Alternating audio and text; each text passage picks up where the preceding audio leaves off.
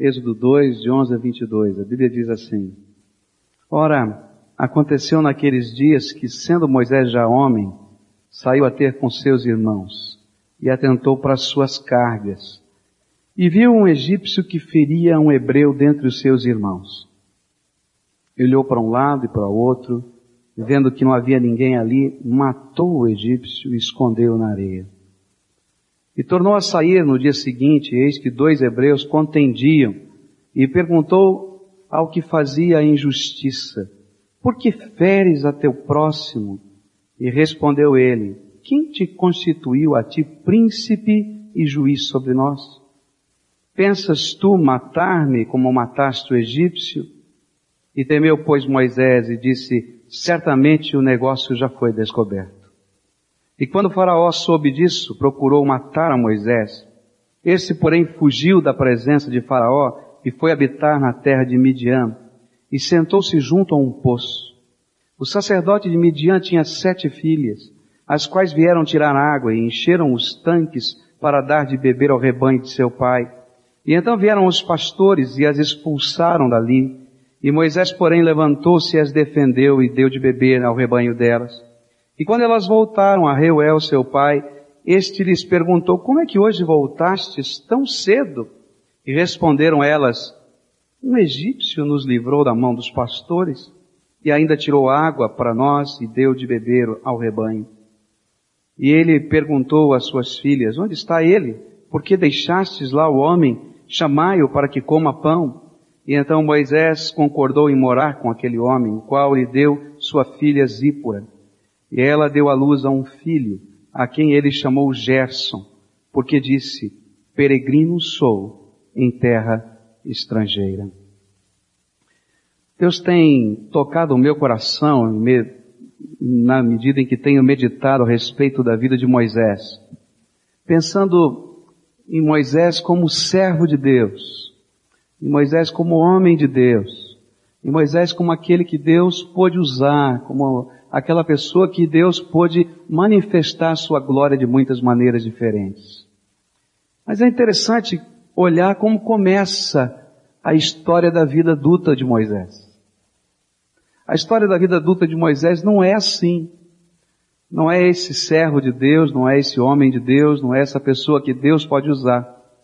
É um homem cheio de ideais, é um homem cheio de planos, é um homem cheio de boas intenções, é um homem cheio de projetos mas que vai aprender de uma maneira difícil com a vida que nem sempre o fato da gente ter boas intenções e projetos significa que seremos bem-sucedidos ou até que nós vamos poder encontrar a razão do nosso ideal. De uma maneira simples, se eu perguntasse para você, para quem é mais fácil fazer diferença nessa terra? Para um príncipe ou para um servo? Com certeza, a maioria de nós íamos dizer, claro, para um príncipe. Mas é justamente o contrário que a vida de Moisés vai mostrar. Enquanto ele era príncipe do Egito, ele não fez a mínima diferença para o povo de Deus, para o mundo, nem para ele mesmo. Mas na medida em que ele se tornou um servo e se colocou debaixo da autoridade do Senhor para servir, mesmo tendo perdido a posição de príncipe, sendo um proscrito da sua terra, ele fez diferença e a sua história, a sua vida, os seus ensinos continuam a fazer diferença até hoje. Eu queria olhar para a vida de Moisés hoje e perguntar por que que os ideais somente por si não constroem a nossa vida e não fazem diferença como nós imaginamos? Eu quero olhar para esse texto e perguntar por que que o príncipe não pode fazer diferença ou não pôde fazer diferença? E a gente vai encontrar algumas atitudes no príncipe do Egito chamado Moisés que sempre vão gerar desgraça. E nós vamos depois, na medida que estudarmos a vida dele, encontrar algumas atitudes que só um servo pode ter, que sempre gerarão bênçãos. Que atitudes são estas que estão na vida do príncipe do Egito chamado Moisés e que geraram tantas situações difíceis e complicadas? Enquanto príncipe, Moisés imaginava, apesar de todas as suas boas intenções, apesar de todo o bom desejo que ele tinha para com o seu povo de origem, ele imaginava que se ele agisse na sua força, e se ele agisse com toda a estratégia e sabedoria, ele alcançaria o seu ideal e os seus objetivos. Quando a gente olha para a história de Moisés nesses dias, vai descobrir que ele queria fazer diferença. Que ele não queria se conformar com a opressão que o povo dele vivia. Que ele tinha alguns sentimentos muito bons dentro do seu coração. Mas, apesar de tudo isso, só tragédia veio em volta dele, porque a sua boa intenção virou assassinato de um homem. E agora então ele tinha que fugir para não morrer. Sabe por quê? Porque quando nós não nos colocamos na condição de servos, a nossa força provém da nossa carne. E o nosso poder provém da nossa sabedoria. E a Bíblia diz que a sabedoria humana é carnal e diabólica. E o que acontece é que só vai gerar facção, ciúme, guerra, divisão e tragédia. Está lá em Tiago, capítulo 3, versículos 13 em diante, você pode ler isso na Bíblia. Quantas são as pessoas cheias de boas intenções, mas cujas ações viram tragédias? Você conhece algumas? Eu conheço várias. Porque nós não aprendemos o primeiro princípio de fé, que é o dos mais importantes. Só tem um jeito de fazer diferença nessa terra quando a gente se coloca debaixo da autoridade de Deus. Não é por força, nem por violência, diz a palavra de Deus, mas é pelo meu espírito. Quantos são os líderes que têm boas intenções dentro ou fora da igreja, mas que atropelam tanta gente, que machucam tanta gente, que arrebentam tanta gente, porque não entenderam ainda que precisam ser servo. E o servo é aquele que reflete a glória de Deus pelo caminho. A segunda coisa que eu aprendo, olhando para Moisés como príncipe, é que muitas vezes nós imaginamos que a autoridade, a autoridade provém ou vem da posição que nós temos. E a gente imagina que por causa do cargo que nos foi confiado, que por causa da posição que galgamos, que por causa do título que nós ganhamos, por causa do diploma que nós conseguimos, por causa do mestrado ou doutorado, agora eu virei uma autoridade. Mas isso é uma grande ilusão, gente. Porque a autoridade é alguma coisa muito maior do que um pedaço de papel pode escrever. E é isso que a vida vai mostrar para Moisés. Ele chega no dia seguinte e vê dois dos seus compatriotas brigando. E ele se investe da autoridade de príncipe e diz, escuta moço, você que está fazendo injustiça nessa terra, por que é que você agride o teu irmão? E de repente aquele homem olha para ele e diz assim, escuta, você está achando que você é alguma coisa aqui? Príncipe dessa terra? Vai querer me matar que nem matou o outro, é? A areia, o vento já levou e o corpo apareceu e eu vi. Sabe por quê? Que nós vamos descobrir durante a vida que a nossa posição não representa a verdadeira autoridade, pois os nossos defeitos sempre falarão muito mais alto do que as nossas palavras. A verdadeira autoridade não vem de um título, de um diploma, de uma posição. A verdadeira autoridade vem do respeito que as pessoas têm pela nossa vida, pela nossa conduta, pela presença do Senhor em nós.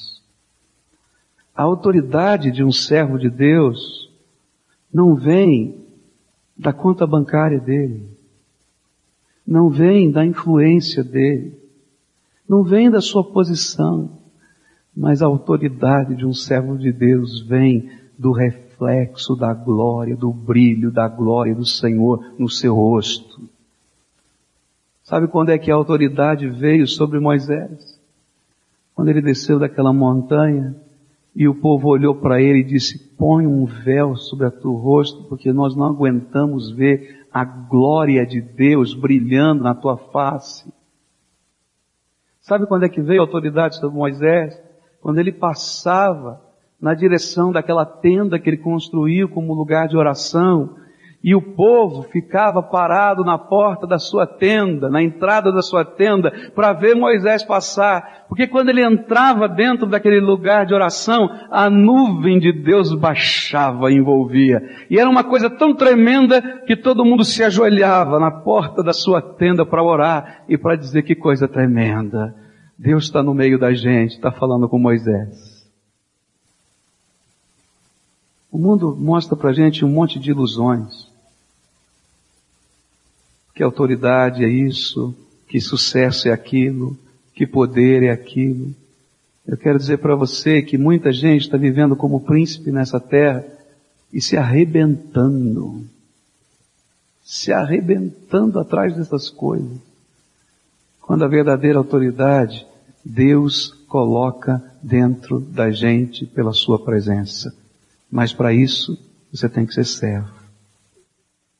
A terceira coisa que eu aprendo com Moisés é que, mesmo que nós sejamos um grande idealista, mas se a gente não aprendeu a ser servo, se colocar debaixo da autoridade de Deus, da graça de Deus, logo, logo, logo você vai perder o seu ideal e vai se desiludir com a vida. Foi isso que aconteceu com Moisés. Quando ele ouviu aquelas palavras, ele disse, sabe de uma coisa? Eu vou deixar o meu ideal para trás, porque agora o negócio é cuidar da minha vida. Eu tenho que proteger a minha vida. E ele procurou um esconderijo na terra, um lugar onde ninguém o conhecesse, que nem soubessem o seu nome, que nem conhecessem a sua história, simplesmente para ele cuidar da vida dele. Ele disse, vou cuidar de mim. E os próximos 40 anos da sua vida, ele investe num projeto chamado Moisés. E o projeto chamado Moisés fica restrito a ser pastor das ovelhas do seu sogro.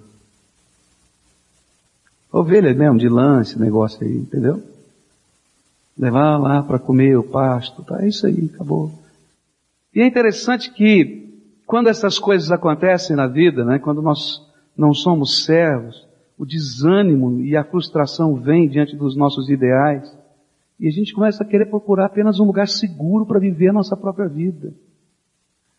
Antes a gente achava, ou você achava que era alguma coisa ou era alguém, mas de uma maneira muito dura a vida nos mostra o que de fato nós somos. E a vida mostrou para Moisés é que ele era um egípcio sem nome andando por essa terra e mais nada. Hum. Nós pensamos que já investimos muito de nós mesmos nos nossos ideais. Eu posso imaginar Moisés pensando assim, sabe, esse negócio do meu povo ser escravo, eu já fiz o que podia, eu investi tudo o que eu tinha. Eu investi meu nome, minha posição, eu investi a minha história, eu investi as minhas oportunidades, agora eu vou cuidar da minha vida que o outro invista naquele ideal, porque já passou. Eu conheço tanta gente assim. Eu fui do tempo da juventude que se rebelou, não é? Contra a ditadura militar e que queria fazer diferença. Eu me lembro de um dia que chegou a tropa de choque em São Paulo para tirar os estudantes da PUC. Eu estudava na faculdade teológica aqui e os estudantes da PUC estavam invadindo a, a PUC, tomaram conta do, do refeitório e não saíam do refeitório, em greve e em protesto contra a ditadura militar, final já da ditadura militar. E então entrou a tropa de choque, a gente estava no prédio do lado, e a gente viu o pessoal jogar bomba de gás lacrimogêneo, a gente viu o pessoal entrar com cachorro, com cacetete, a gente viu coisas que a gente estava aqui em cima, no quarto andar, a gente olhava o que acontecia lá embaixo, no outro lado da rua, na PUC. Muitas daquelas pessoas saíram desiludidas da vida. E dali disseram, já investi muito num projeto. Quanta gente desiludida do ideal você já conheceu? Sabe por quê? Porque enquanto a gente não for servo de Deus, a gente vai andar perambulando pelos lugares obscuros das nossas desilusões. Quantos são os príncipes desiludidos? Porque só tem um jeito para a gente descobrir o poder que Deus quer revelar até dentro do nosso ideal.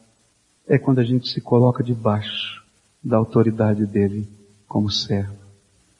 O ideal de Moisés não estava errado. Mas o projeto, o método e a estratégia de Moisés não funcionam. Como esse projeto, método e estratégia continuam a não funcionar na tua vida. O que funciona é a manifestação da graça de Deus sobre nós. Eu gosto de um poema, eu não sou muito fanático por poemas não, não sou, não é o meu forte. Mas tem um poema muito bonito escrito por um pastor chamado Sam Schumacher. É um pastor de uma grande igreja nos Estados Unidos, e ele escreveu um poema sobre a missão da sua vida. E ele fez um paralelo com a missão da sua vida e o porteiro. E ele dizia, olha, o meu projeto de vida é ser porteiro. E ele vai durante toda a poesia fazendo os contrastes da presença do porteiro, a utilidade do porteiro, e aí vai com o reino de Deus. E eu quero só ler para você as duas últimas estrofes dessa poesia, porque eu acho tremendo aquilo que esse homem está falando, porque ele tem o ideal certo e o jeito certo. Servo de Deus. E ele disse assim, quanto a mim, Volto ao meu velho e costumeiro lugar. Perto de Deus o suficiente para ouvi-lo, para sentir a sua presença, mas não tão distante dos homens para não ouvi-los. Lembrando sempre que estão lá. Onde? Do lado de fora da porta. Milhares, milhões deles, na verdade, mas para mim, o mais importante é que um deles, ou dois, ou dez deles, eu ajude a colocar a mão na maçaneta da porta, perto da porta. Espero aqueles que a procuram. Eu prefiro ser um porteiro. Por isso, eu fico perto da porta. Quando a gente lê a história da vida desse homem, e lê a poesia dele, a gente começa a ver que diferença o porteiro de Deus faz nessa terra. Esse mundo está cansado de ouvir o discurso dos príncipes idealistas desta terra. Esse mundo está cansado de enxergar as tragédias das estratégias humanas e carnais. Mas esse mundo está sedento por enxergar e por ver um homem de Deus, uma mulher de Deus, um servo de Deus que reflita a glória do seu Senhor. Eu não sei quais são os ideais que Deus colocou como missão da tua vida. Eu não vou questioná-los. Porque Deus é tremendo para colocar ideais maiores do que você pode imaginar mas eu vou, vou questionar a metodologia. E vou dizer que enquanto você estiver vestindo a roupa de príncipe, o tom de voz de príncipe, a postura de príncipe, a atitude de príncipe, a palavra de príncipe, a sabedoria humana e a estratégia humana, carnal e diabólica, a força do teu braço, você vai sofrer e vai dar cabeçadas nessa vida. Mas quando a gente se coloca debaixo da autoridade do Senhor, dos Senhores e do Rei dos Reis, a gente vai ver mar abrir, a gente vai ver a montanha se revestir da glória do Senhor, a gente vai ver exércitos caindo sem nenhuma espada na mão, porque simplesmente nós somos servos do Deus vivo. Eu queria terminar essa mensagem dizendo para você que um dos erros de estratégia de Moisés enquanto príncipe é que ele achava que tinha tudo e que podia tudo. E a gente vive num tempo em que o mundo está dizendo para a gente, você vai fazer um treinamento qualquer na sua empresa, eles vão dizer, olha, você pode tudo, você consegue tudo, se você estiver motivado, se você tiver isso, se você tiver aquilo, não é isso que estão falando para a gente? E essa é a atitude do príncipe. E Deus tem que arrebentar essa atitude de príncipe no nosso coração, porque senão nós nunca seremos servos. E é por isso que quando ele chega naquele lugar, e ele é hospedado na casa do seu sogro, porque não tem casa para ele, não tem terra para ele. E ele tem que trabalhar no emprego do sogro, porque ele não tem mais nada. E lhe nasce o primeiro filho, ele põe o nome Gerson. E parece que naquele momento ele começa a entender o que é a vida. E ele diz, sou peregrino e estrangeiro nessa terra. E eu quero dizer para você que qualquer príncipe desse mundo é peregrino e estrangeiro nessa terra. Porque um dia nós vamos ter que deixar tudo aquilo que construímos aqui. E no dia que você descer para a tua sepultura, nem a roupa que vestiram você vai com você. Porque aquilo tudo vai apodrecer e virar pó. Porque na verdade aquilo que é eterno já foi tirado de você e você vai ter que se apresentar diante do Deus eterno e todo-poderoso. E naquela hora, não interessa se o caixão é de ouro ou se você foi embalsamado como Anita Peron, que você pode olhá-la até hoje e o seu rosto está bonito. Ou como Lenin, lá na Rússia. Porque não sobrou mais nada, porque a gente não leva nada dessa vida eu sou peregrino e estrangeiro no meio dessa terra.